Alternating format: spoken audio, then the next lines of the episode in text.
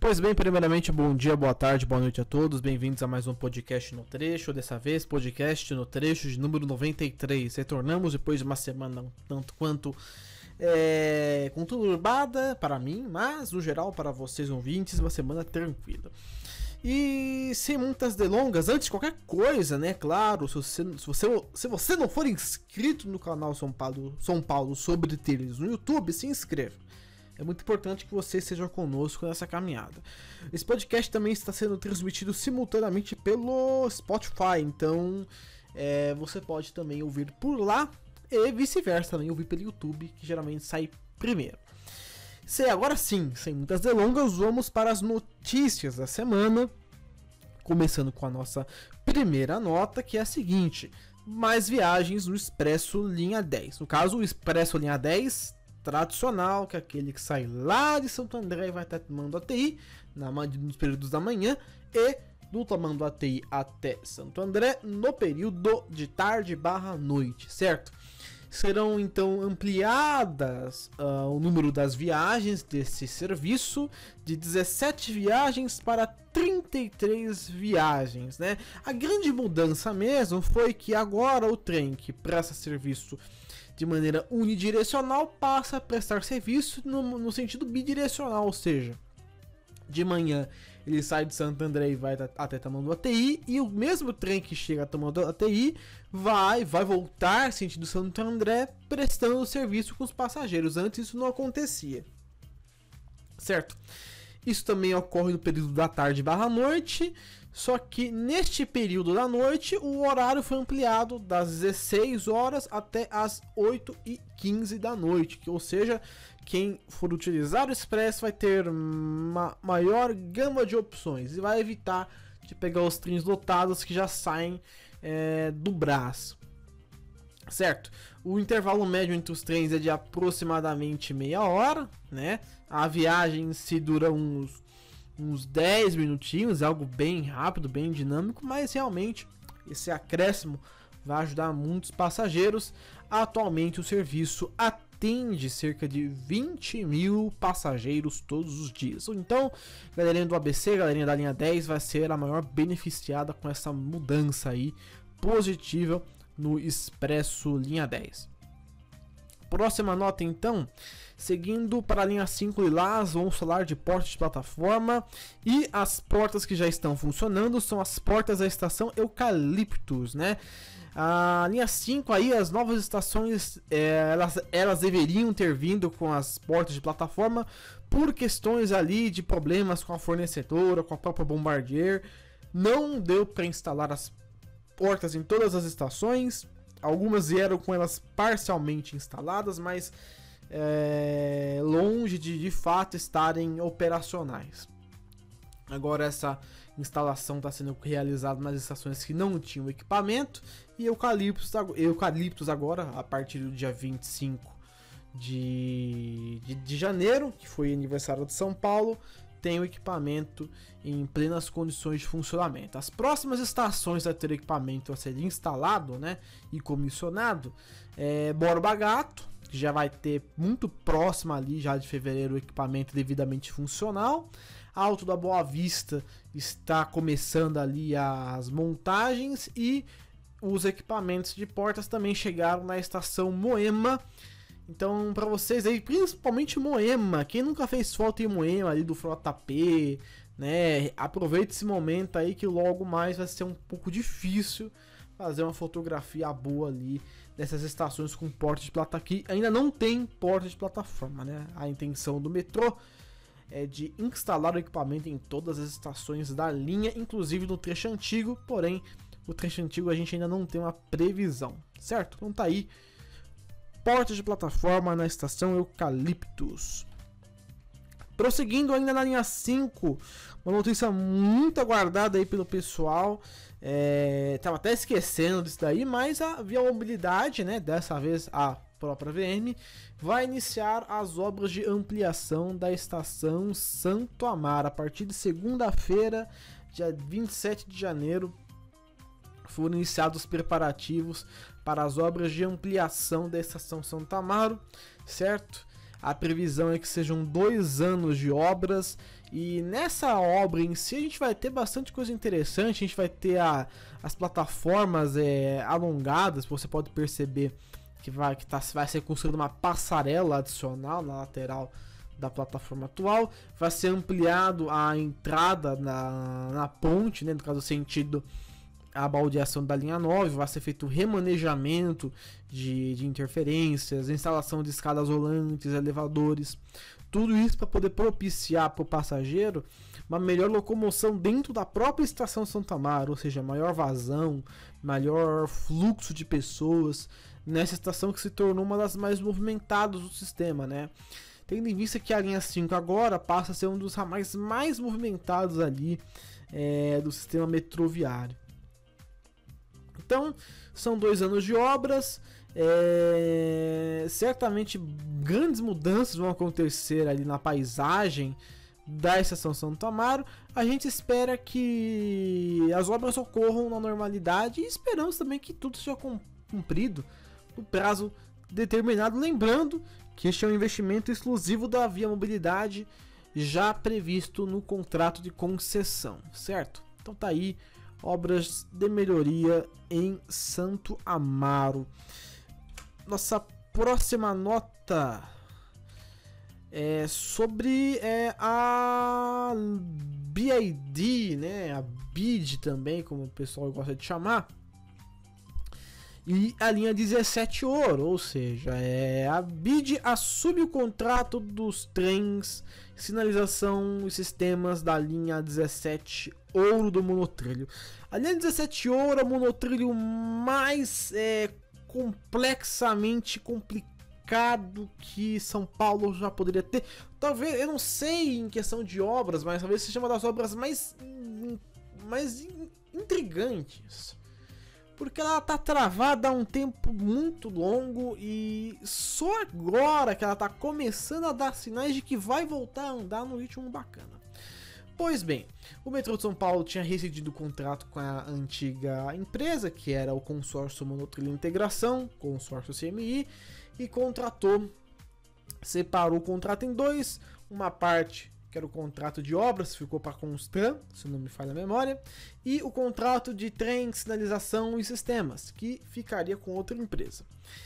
Anteriormente, nós havíamos sinalizado aqui também no podcast que a empresa vencedora foi o consórcio Signaling, que era formado por duas empresas brasileiras e uma empresa suíça, que no caso era a Tetrans, a Bom Sinal e a Molinari, certo?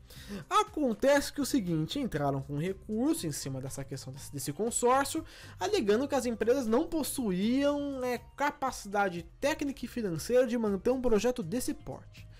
Foi feita uma averiguação e de fato o consórcio Signaling não tinha condições técnicas e financeiras para tocar um projeto desse tipo. Então, por isso, a BID será é, contratada ali é, por um, cerca de um bilhão de reais para realizar todas essas, todas essas tarefas. Acerca dessas falhas, o que, que o consórcio Signaling não teve para poder de fato assumir essas obras? É, na questão financeira, o consórcio deveria ter pelo menos 10% do seu patrimônio é, ou melhor dizendo, 10% do valor do contrato é, deveria ser ali o mínimo do patrimônio da, do consórcio, ou seja, se eu te dou um contrato ali por 100 milhões de reais, o valor que as empresas têm que ter de patrimônio próprio é de é, 10 milhões de reais, certo? No caso que aconteceu foi o seguinte, a, o consórcio Sign ofereceu ali quase 900 milhões de reais, foi 900, eu achei que 980 milhões de reais. Eles deveriam ter então patrimônio de 89, minto, 98 milhões de reais. Só que as empresas só tinham 53 milhões, então, em teoria, elas não poderiam estar ali participando. E na questão técnica, a empresa suíça Molinari não conseguiu comprovar experiência no fornecimento do sistema de sinalização ela provavelmente deve ter participado de uma instalação, mas de fato não forneceu. Então, É, a empresa tá naquelas, né? Tipo, ah, eu faço conserto em carro, mas eu não sei construir carro, entendeu? É mais ou menos nesse sentido. Por esses motivos, o consórcio foi desqualificado.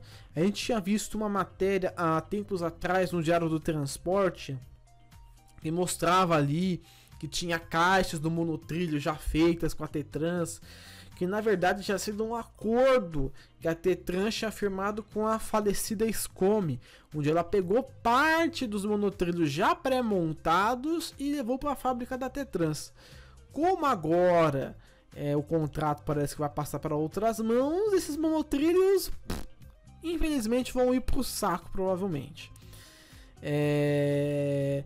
A decisão cabe recurso por parte do consórcio Signaling, então o drama talvez ainda aumente, né? Então nós talvez não teremos o fim da novela agora. E lembrando, claro, que a, a empresa que assume, que é a BID, ela já tem experiência com monotrilhos, provavelmente já tem também experiência com a área de sinalização. Então, de certa forma, se a BID ficar com o projeto do monotrilho, vai ser até mais seguro, uma vez que, não querendo criticar as empresas brasileiras, mas é, a sociedade como um todo não sentiu muita confiança nesse consórcio, já que as empresas não tinham construído nada do tipo, né? Então tá aí, essa é a notícia sobre a linha 17, mais um capítulo desse drama infinito, parece uma novela mexicana, linha 17. Passando então para a próxima nota, dessa vez a nota além do trecho, onde a gente pega as notícias, as notícias que são além de São Paulo e passa para vocês. Dessa vez, Supervia, um trem chinês, calma lá, não é nenhum problema no trem chinês, esse problema já foi resolvido. A questão talvez seja até pior. Aumento de passagem na Supervia, isso mesmo que vocês ouviram, meus caros amigos. Aumento de passagem nos trens cariocas a partir do domingo, dia 2 de fevereiro, a passagem vai de 4,60 para 4,70. 4,70 é 4,70 centavos, um valor que é relativamente absurdo para os serviços da Supervia, né? Se bem que agora o consórcio japonês assumiu, então quem sabe algumas coisas comecem a mudar na, na, na, na concessionária carioca, né? Para tentar melhorar aí a vida desse povo aí da central que realmente sofre desde tempos imemoráveis, né? É, o valor ele foi aprovado pela AGTransp, Agência Reguladora de Serviços Públicos Concedidos de Transportes, né? Você vê que lá o negócio é bravo. Homologou a mudança no final do ano passado. O metrô do Rio de Janeiro também tem previsão no aumento da tarifa. Entretanto, né, a gente tem prazos que é até abril mais ou menos, mas a gente não tem valores em mente. Então, é, se você for carioca, se você usa o sistema sobre trilhos do subúrbio, o Rio de Janeiro, ou, ou de repente vai para lá, fica atento à passagem. Teremos aumento tanto do metrô quanto na supervia nos subúrbios, certo? Passando agora para o nosso próximo quadro, que é a caixa de sugestões, onde a gente fala um pouco sobre os comentários, os ouvintes, críticas, sugestões, enfim, um momento onde você tem a possibilidade de interagir conosco. Infelizmente, nós não tivemos caixa de sugestões essa semana, né? Então nós vamos deixar em branco. Para quem está escutando, faz, faremos o convite novamente. Você que quer ter sua opinião exposta, quer comentar alguma notícia, algum fato que aconteceu com você, quer expor sua indignação ou elogio para a empresa ferroviária, pode ser CPT, metrô, via 4, via mobilidade, escreva aqui nos comentários que eu vou ler no próximo programa. Então eu vou usar esse espaço da caixa de sugestões para poder falar sobre o trem da série 2500. Amanhã, não sei se você pode estar ouvindo isso aqui ainda no domingo, ou segunda-feira de manhã, mas na segunda-feira, dia 3 de fevereiro, será realizada a entrega do trem série 2500, o trem chinês. É, informações que seguem ali pelos blogs informam que a entrega vai acontecer meio-dia na Estação da Luz. Eu estarei por lá para conferir isso tudo de perto. Então, tá feito o convite, tá, tá dado o recado. Entrega do Série 2500 amanhã na Estação da Luz aos me a meio-dia, certo? E Bom, passando também agora para o nosso próximo quadro, que são as fotos da semana. Por falta de tempo também nós tivemos apenas uma foto selecionada. Peço desculpas aos participantes das edições anteriores, não consegui coletar as fotos com antecedência. Mas nós temos aqui uma foto do nosso inscrito Made in Bahia, Ultra Night Beer, que postou aí uma foto do Série 2000, trem coreano da Hyundai Rotem, lá no pátio de Pirajá. Uma bela foto aí do metrô baiano, realmente um dos mais modernos do Brasil. E é isso aí, nós ficamos por aqui. Agradeço a todos que puderam prestigiar mais esse podcast. Semana que vem a gente volta com mais notícias e informações para vocês. Tenham todos uma ótima semana e até a próxima edição do podcast No Trecho.